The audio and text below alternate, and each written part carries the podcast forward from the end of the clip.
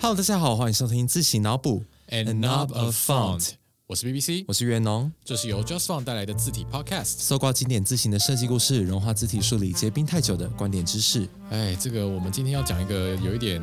无聊的字型，你觉得那只是有一点吗？它是一个非常无聊的字型，哎，如如果讲到很无聊的字形，现在大家脑袋里会跑出什么东西？星系名体。哦，可是我们今是天今天吗？对，不是今天。对啊，你这个是不是有点破梗啊？我们一定会聊到这一位大家都熟悉的好朋友，但我们今天要聊到的是，他的好朋友，对，这是一个英国版的星系名体。 哎，星系名体本身就很无聊了，对然后英国版，请你不要对英国人有奇怪的见解。我觉得我们英国人有时候也很好笑，什么叫我们 Interesting 英国人？什么叫你啊 Interesting？？什么叫你们英当国人？英国人说 interesting 的时候，代表他觉得这个东西很无聊。Sometimes、New Roman is an interesting font，哦，所以我们今天的主题就是在讲 Times New Roman。不过，我觉得 Times New Roman，你你刚刚说它是英国人的字体， Times 啊，不是泰晤士河，因为他们那条河你念说哦起来都一样。你说 Thames，对 Thames。 Times，但是那个 Times 就是说泰晤士日报，哎，我觉得这个是中文翻译的一个小盲点，对，一个很好玩的小盲点。不不太好玩哎。泰晤士河跟泰晤士日报，你以为他们都是同一个单字，但其实呢，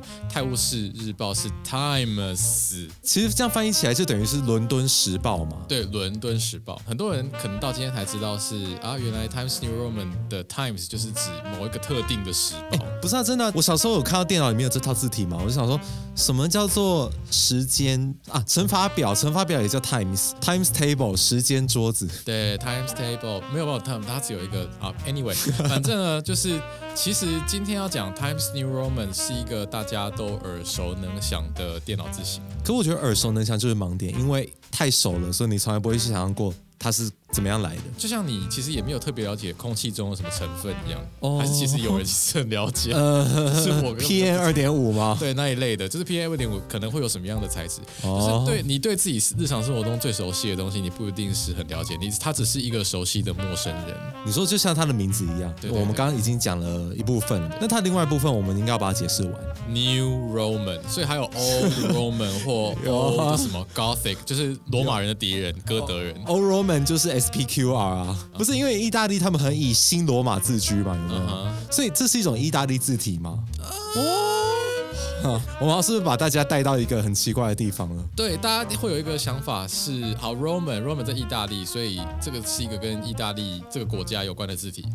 可是这边的这个 Roman 跟他以及他的任何一个继承者都不算是有关系。完全没有关系吗英文所说的 Roman 其实并不是罗马人的意思。 ？OK，在我们这个领域中不是对罗马人，但说实在，它跟罗马人也有密不可分的关系，因为罗马人创造了一种字体，然后沿用到两千年后的今天。这就是你日常生活中很熟悉的大写。如果你今天随便摊出一个文件啊，或是那种有印刷体的字，你所看到大写就是 obviously 罗马人创造的嘛。对，所以这种所谓的正楷，就我们中文叫做正楷，正体啊，对正体，其实在他们那边就是用 Roman 去称呼的。因为那相对于说，例如哥德体、意大利体，他们给的正体的称呼是 Roman，所以我们算是解释完了 Times New Roman 三个字了吗？呃，伦敦泰晤士报的新正楷字，我觉得它翻成中文实在是一点吸引力都没有。对你如果把它变成是，就是如果说是像是台湾的活字印刷厂的那一种字体样本的名字，对它就是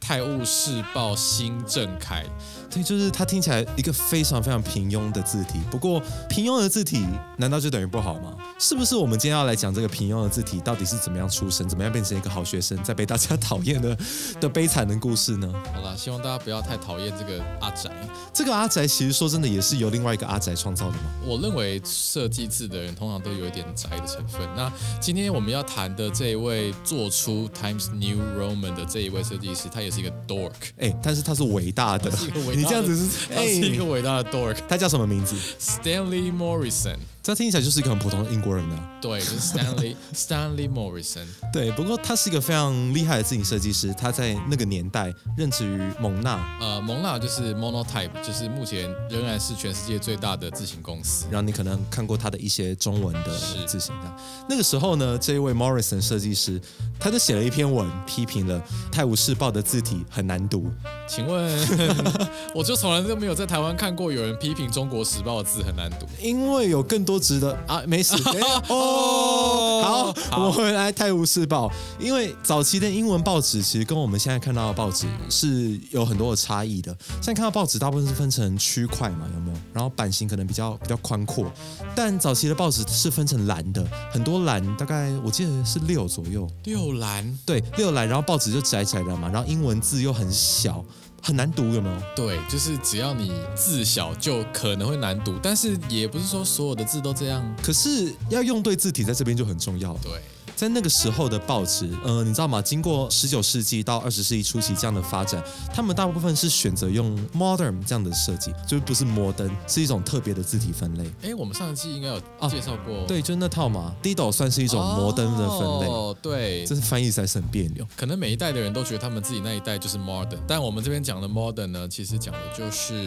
大概在十九世纪那个时候的 modern。它的特色就是它比较呃利落，比较尖锐。可是这样子的字体，它就有一个反面的点，其实你就想把 Vogue 那个封面的字体，把它缩到非常小，大概好七八 pt。然后放到报纸上翻一整篇，纯黑白没有图。我不知道，这很像那种就是有没有考试的时候，如果他给你 open book，你可以带一张 A 4的大钞，大概就会长那样。这种尺寸的话，是不是要一个好读，而且你能阅读舒适的字体就很重要？你小字就算了，但是你不可以，比如说像是 modern style，它可能会有一些呃线条特别细的部分，那它可能在这个小这么小，而且报纸的纸质又不会说太好，报纸是印刷，它不像我们现在是呃电子纸或数位荧幕，一切都清清楚楚的。印刷的墨水会，晕开，或是说，如果你今天拿报纸拿去包炸鱼薯条，然后你还想拿来读，对，好，应该不会有这个情况会。有很多对啦，因为毕竟报纸就是一个比较粗的纸嘛。对，所以为了这种材质呢，势必一套好的字体是很重要的。然后这个时候呢，Times 就想说，哦，阿里搞利来啊， 对，就是 you can you up，那真的是利搞利来的，这个等级很大，他就接下了这样子的工作嘛，然后跟他的另外一位设计师叫做 Victor l a d e t 一起设计一套退一步的字体，呃什么叫做退一步 呢？海阔天空嘛， 现在是要唱歌嘛海，过天空，这这不对退，请问他们退一步到底是什么意思？呃，我觉得是时代上的退一步。我们刚刚有说嘛，其实如果对字形的历史有一些了解，就会知道说，差不多在一九二零、一九三零那个年代，很盛行一些新的字体风格，例如说像是一些很经典字体 Futura 啊、Gill Sans 也都是在那个年代。哦，你说的是那对不个对迈向现代化对的那个时期。对，所以这个时代呢，其实如果是那个时代设计师，可能会想哦，我要跟上时代，但他们就很不一样，因为他们知道他们是在为报纸去做文字设计。如果要用在报纸去做文字设计的话，其实最好读的并不是当代的字体，而是要再更往后推一种介于手稿风格跟印刷字体之间的风格。它们本身就是很适合用在小字，而且是长篇印刷阅读状况。或许也是比较多人所习惯的那个阅读的风格，这种风格呢，其实叫做所谓的 transitional serif。过渡时期呈现体。我觉得这种词翻成中文实在是很难搞，因为就是到底是要从什么过渡到什么呢？所以现在我们是要花一点时间来帮大家考古一下嘛，就是那个 transitional 到底是从哪一个 A 点换到哪一个 B 点对，现在就是一个大考题的感觉。 ？OK，对，transitional 顾名思义就是介于 old style 跟 modern 之间。这个意思就是说，它可能同时融合了比较新一点的设计，并不是那么的呃手写感，但是却又不脱，例如字母跟字母之间它会要有韵律嘛，你才可以从一个字很顺畅的往下一个字去带。但我们现在在讲的那个时代的新旧，大家都请往前推两三百年。就是你的 modern 不是他的 modern。对对对对对，那在这边呢，他为了要去参照一种比较旧时代的风格，他参考了一套字体叫做 Planting。呃，这个 Planting 呢是有一位收藏家，他叫做 Planting，然后那位收藏家他收藏了一些手稿，后来收藏在安特卫普的博物馆，然后他们就参考这些手稿，设计了一套叫 Planting 的字体，看起来还蛮古典、蛮唯美的。但为了要符合比较新时代的这种利落的阅读呢，他只是去参考了一些元素，却又同时加入了自己一些比较新的诠释。当然还有包括说他们广泛阅览了其他所谓的 old style 风格的字型。其实我觉得我对这个观念最惊讶的一点，就是我小时候不知道的一点，就是所谓的 transitional，可能学理上应该是属于比较启蒙运动时代跟美国独立革命之间的一个字体风格。其实以那个时代的人来说，他们也会觉得 transitional 有点太尖太细了，就是好像英国最有名的一个过渡时期的字型叫做 Baskerville。他们其实长得有点像，跟我们今天的主角。但 Baskerville 当时好像在美国独立革命的时候，就是美国独立革命元勋富兰克林，他应该是有被人家发现，在他的一些书信手稿里面抱怨说 Baskerville 不行，实在太细了，他觉得根本没有办法让人家阅读。所以其实呃两三百年前的文青就已经会抱怨字体了。我觉得是每个时代的人都会觉得说自己旧的时代的东西还是最好。对对，大家都会觉得自己看的习惯的东西才是最好的。那种讨厌的怀古的风气嘛。是啊，可是好，我们回到 Times New Roman 这个例子就证明了说，其实新的字体不一定好，有时候往旧时代去找答案才是比较适合的选择。也有一个说法是说，其实人还是比较适合读有书写痕迹的东西，就是比较适合眼睛阅读的惯性。那是因为英文的字母使然吧？对它，因为它尾端会收细嘛，所以它就会有一种把你的阅读方向带到下一个字的感觉。那我们也要把我们时代一路从一九三零年代带到近代。如果我们想象 Morrison 他突然重新复活在现代，然后他看到全世界都充满了用的很丑的 Times New Roman，他会怪谁呢？我觉得他可能会先自杀。我心目中的版本是 Morrison 跑到了现代，忽然发现为什么我设计的字体现在跑到每一个人桌上的那个不晓得是什么东西，是打字机吗？但是它会发光。What the hell is this? Light Writer 他一定会这对种。 Light Rider，这是一个我觉得这是一个还蛮神奇的药劲，就是在一九三零年代，Morrison 他们做的是千字的版本，可是呢，过了七十年，现代的人，呃，应该说其实好几年前就已经开始了，大家都可以用 Times New Roman 打出他们的文字，这个要归咎于谁呢应该要归建于两个归咎于 M 吗你现在要讲的是 Mac，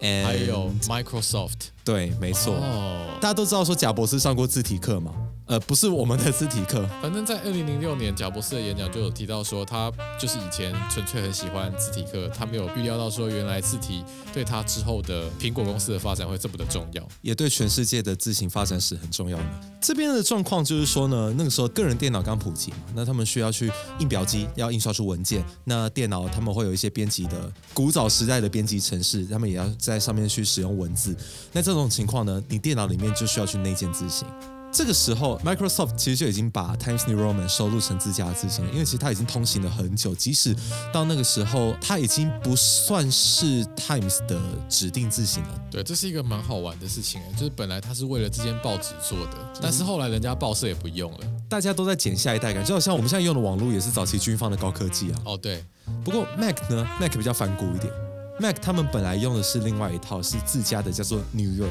哈现在这是一个对抗吗？到底用 New York 对抗 London Times？但如果你去比较的话，你会发现说他们之间很多设计元素是非常相近的。不过后来呢，他们还是照样收录了 Times New Roman。有市占率就是老大吗？哎，我记得最近几年的 Mac OS 里面，New York 才又回来。对，因为他们之前旧的字体后来都比较没有对，我不知道为什么，可能是因为它的一些不支援现代的高解析度荧幕啊，或是例如 Option Type 的格式，可能也不支援，他可能单纯没这个计划。有可能。那就是因为这样子的情况，所以现在好，全世界你只要有个人电脑的人都可以用到 Times New Roman。什么样的人会最受益呢？就是不用买字型的那些人吗？你说客什么意思？其实是一个我们想象到的全世界的最大的单位之一，我说的是加总起来的，联合国，是这样子吗？政府啦。嗯，美国政 府对，首先是从美国政府，因为政府通常会不那么乐于去购买字型，因为早期你看到说他们打字机嘛，打字机它里面不是就会有他们的字体，例如 Courier。后来进入到电脑时代之后，你想说哦，有内建的嘛，那用了就好。对，所以 Times New Roman 很自然会变成一种文书的选项。后来呢，除了政府之外，还有另外一个领域也很常去把这个东西去指定。其实如果是读社科院的，大家应该都会不陌生。你的你的意思是说，就是大家做报告的时候，英文要指定为 Times New Roman 十二 PT 吗？对，他其实只是建议嘛，哈，他没有说你只能用 Times New Roman。可大多数人都还是用了。对，你里面内建的，那当然第一个会想要选这一套嘛。而且它又是一个感觉比较正式的字型。可是其实除了这个之外，我们现在带到官方跟学术文件，它还有一个 Times New Roman 可以胜任的优点。刚刚有讲到说，美国政府本来的字型是用 Courier。Courier 呢，跟 Times New Roman 比起来的话，Times New Roman 优点在于说它更神直，为什么 Times New Roman 会有这么神奇的功能呢？嗯，一方面说它的字句，它是一套过渡风格呈现体。那它之间的字句相对来说靠的比较近，然后它的文字也设计的比较瘦窄一点点。不是因为 Courier 是定宽字型，对啊，一方面也是因为 Courier 是定宽字型，打字机嘛，打字机每个字都是一样宽的。对，所以说在这样情况下，Times New Roman 根本整个乐胜。例如说，你假设可能一张纸只能打一百二十个字，在 Courier 用 Times New Roman 你可以打到大概一百五、一百六之类的。我觉得在无纸化办公室之前的时代，真的是这一点真的会非常的吸引人。对，就是一个这样子的优点，它就可以让 Times New Roman 变成一种就是办公室啊、呃学术啊、政府啊这种的定范字体，可是它就变成一个标签，bureaucracy 的标签。对，就是它在文化上面的确就是带来的一个，因为比如说政府啊，或者是一些学术的单位啊，他们都会建议你说好，那我们大家或规定你要用 Times New Roman，所以它自然会有这个官僚习气的这种色彩存在。但是呢，它也因此可能走进了每个人的生活当中，因为每个人都一定会跟这些事情打交道。哎，你说例如缴罚单、缴水电，对，所以它变成可能是世界上最有名的字形之一。基本上就是首先它要好，但它要被一个具有够大权力的人搞坏。对，就是当你指定一个字型是什么东西一定要用的时候，这个字型就会变得非常的有名，不论是不是设计师都会听过。而且电脑要普及了，所以变成每个人都可以知道它到底长什么样子。我听说还有人为了它写歌， 如果呢，各位在 Spotify 或者是 YouTube 上面搜寻 Times New Roman Song，你就会发现有好几首歌叫做 Times New Roman，然后它的曲风也各异，标题也都很奇怪。重点是他们有一个共通点，就是他们跟 Times New Roman 这个字型都没有关系。天啊，那他们这样到底在写火大？他们都是， 我觉得他们就是要借 Times New Roman 的名义来抒发一些自己的情绪，就是有的时候是无奈。比方说有一首歌叫做《And I Told Them I Invented Times New Roman》，这是于什么样的我歌告诉他们我发明了 Times New Roman，什么意思？什么鬼？它是一首重金属歌，死腔重金属。 死腔重金属的 Times New Roman， 对，然后它里面完全没有提到 Times New Roman，然后还有另外一个是一个新的台湾的歌手，他在上海发展，然后他叫做 Cinti，然后他的那首歌就直接叫 Times New Roman。然后那 Times New Roman 它里面有一些歌词的意象是比较未来感，但是它的 MV 拍摄的一个情绪可能也是就是当一个机器人有了自己的意识，他看到的未来以及他对这个现象的就很 cyberpunk 的一首歌啦。 ，damn，你但没有也不想晓得为到什么底要叫 Times New Roman。然后我个人最爱的一首跟 Times New Roman 有关的歌是，之前我们上一季有讲过 Hofler，Hofler 他们公司有一个 Spotify 歌单，然后在那个歌单上有最后一首歌，这个最后一首歌是有一个，我觉得他应该是 YouTuber，他叫 Hot Dad，性感老爸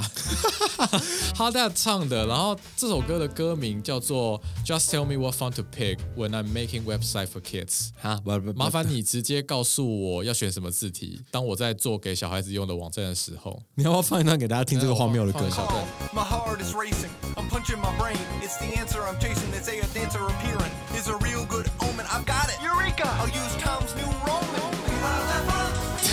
这这听起来很像那种，你有没有听过一种八零年啊那种 B G 风格的歌？ B G 是什么东西？一个团就是那个年代的一个这种感觉的团哦， ，whatever，这到底是什么怪歌啊？反正他后来的结论就是，因为他那首歌的歌名不是就是说，请你直接告诉我我要选什么字体吗？所以答案是就是选 Times New Roman。太没创意对，了。大家可以去那个 YouTube 找一下这首歌，真的是很好笑。不过这只是给大家一个想法，就是说，本来 Times New Roman 是一个伦敦泰晤士报找专家来帮他们改的一个字型。那后来虽然他们不用了，这个字型被电脑科技公司拿去变成数位的字型。总而言之呢，为什么这些有点非主流的歌，他们都会以 Times New Roman 命名或提到 Times New Roman，就是可以让你去知道说这个字型是真的很有名。它其实也象征了一个自行从很专业的领域走向一般人生活的一个过程。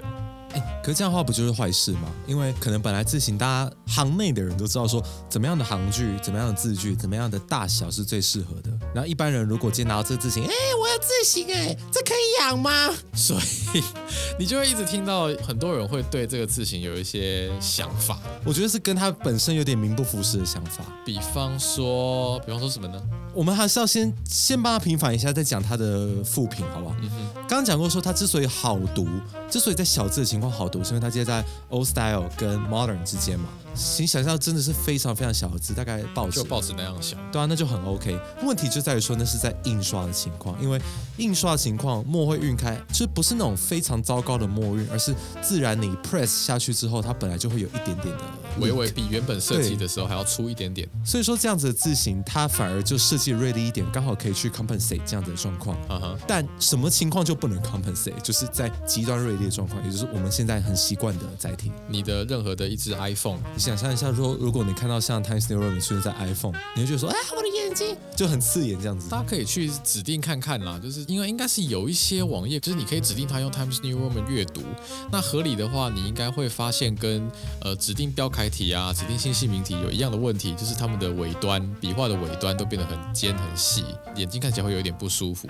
等到你切换成为黑体之后，或sans serif 之后，你就会发现说啊，这个东西真的舒服多了。那个状况其实是真的非常明显的，而且这个不只是说我们在这个时代有的状况，例如说早期嘛，那些荧幕不是那么的精良，一样的字体你出现在上面的话，它会被转换成像那种一点一点的点阵格式，对，这种情况也会去影响说文字的解析度。一个很顺畅的圆弧，你放到了一点一点的点阵格式上面之后，它看起来会变成锯齿状。对，因为它分配不到格子可以丢给他，所以他就只好变成锯齿状，或之后有一些补偿的技术，但它也是会变成一些模糊的感觉。所以说，Times New Roman 它设计在原本那样子的情境，不是那么适合我们现在的载体。我觉得这有点就是把一个明初时代出生的老爷爷抓去一个电音趴，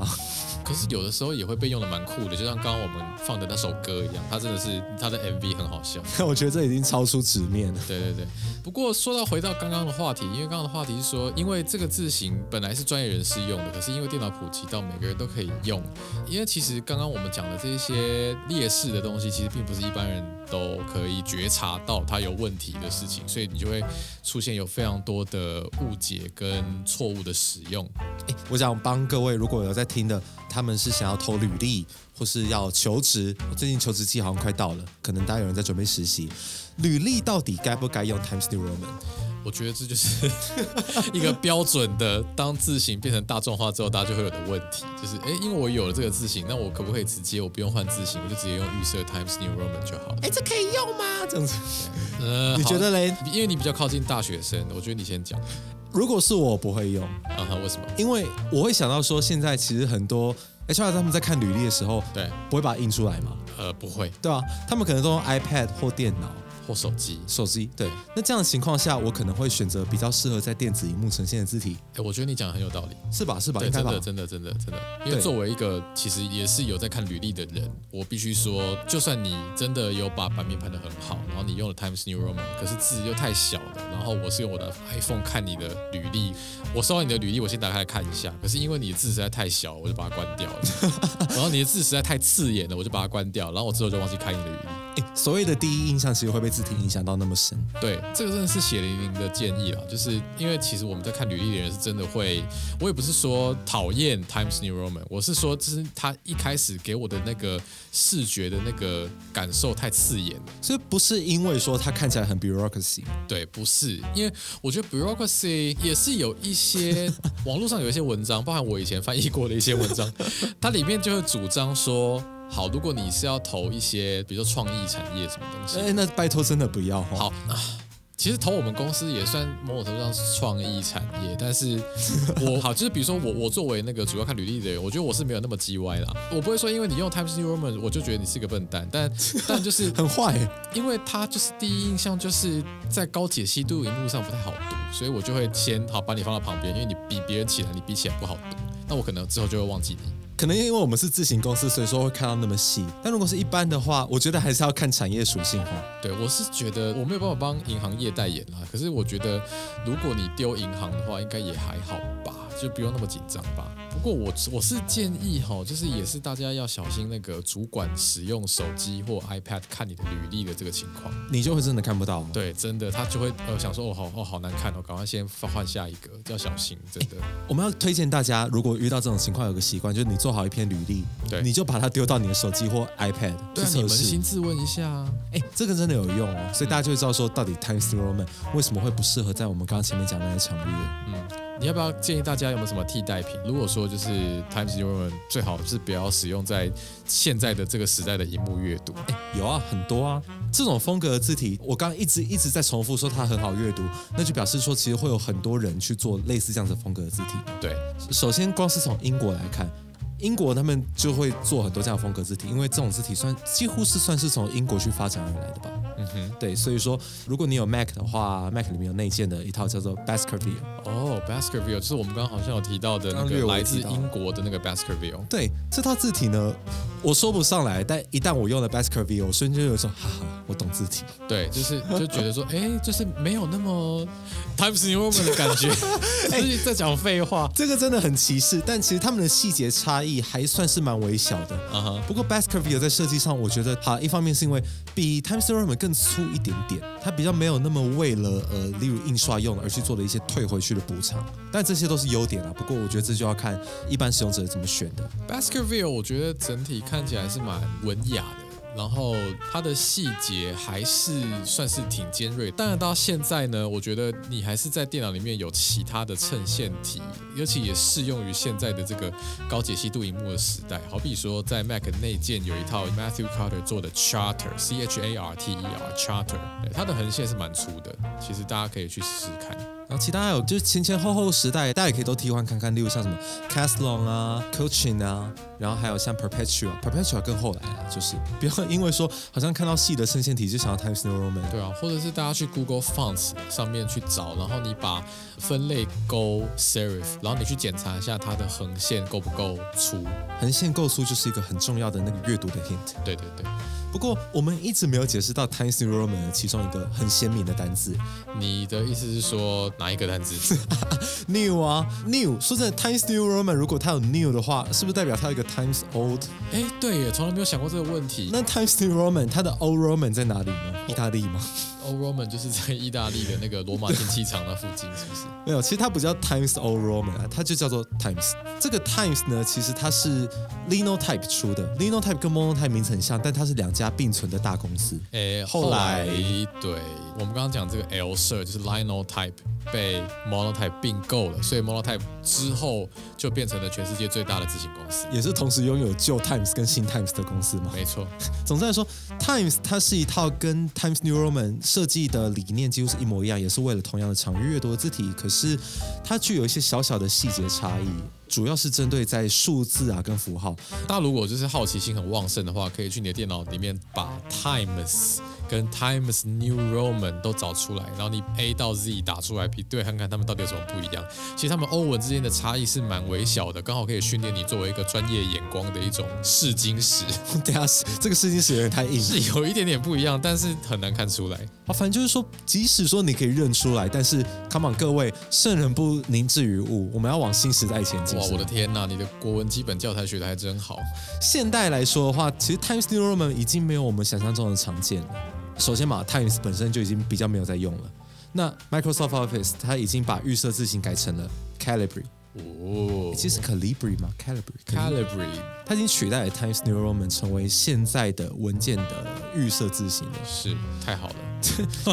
Cal- Calibri 有一个兄弟姐妹叫 Cambria。 Cambria 这个字体，我蛮喜欢 Cambria 的，因为其实衬线体它有很多的那个衬线的部分，它经典上来说是会做的比较细小的，可是 Cambria 它就把它稍微加粗，所以我觉得它是一个真的有去考量到使用者的感觉。好，虽然我们这一整集都在吹捧是 Times New Roman，其实它并不是一个那么坏的字型，但身为现在在二零二一的当下，病毒还没复原的当下，我还是要跟大家说，有很多更好的，不管是同分类的字型或其他分类字型都可以替代，就不要再 stick to 一个内建的选项或 cost down 的选项。对啊，大家要知道，其实当你有了自行可以选择的时候，其实你就已经进入一个设计的过程，就是每个人都有设计的权利。虽然你不是设计师，但每个人都有设计的权利。大家已经被 empower，我赋权哦，大家已经被赋予这个权利了，所以就是大家可以善用这样的工具去做出你想要做的事情，大家都是字体 master 吗？也也没有到那个程度啦。不是 master，所以是 bachelor 吗？对，Bachelor，好，没关系。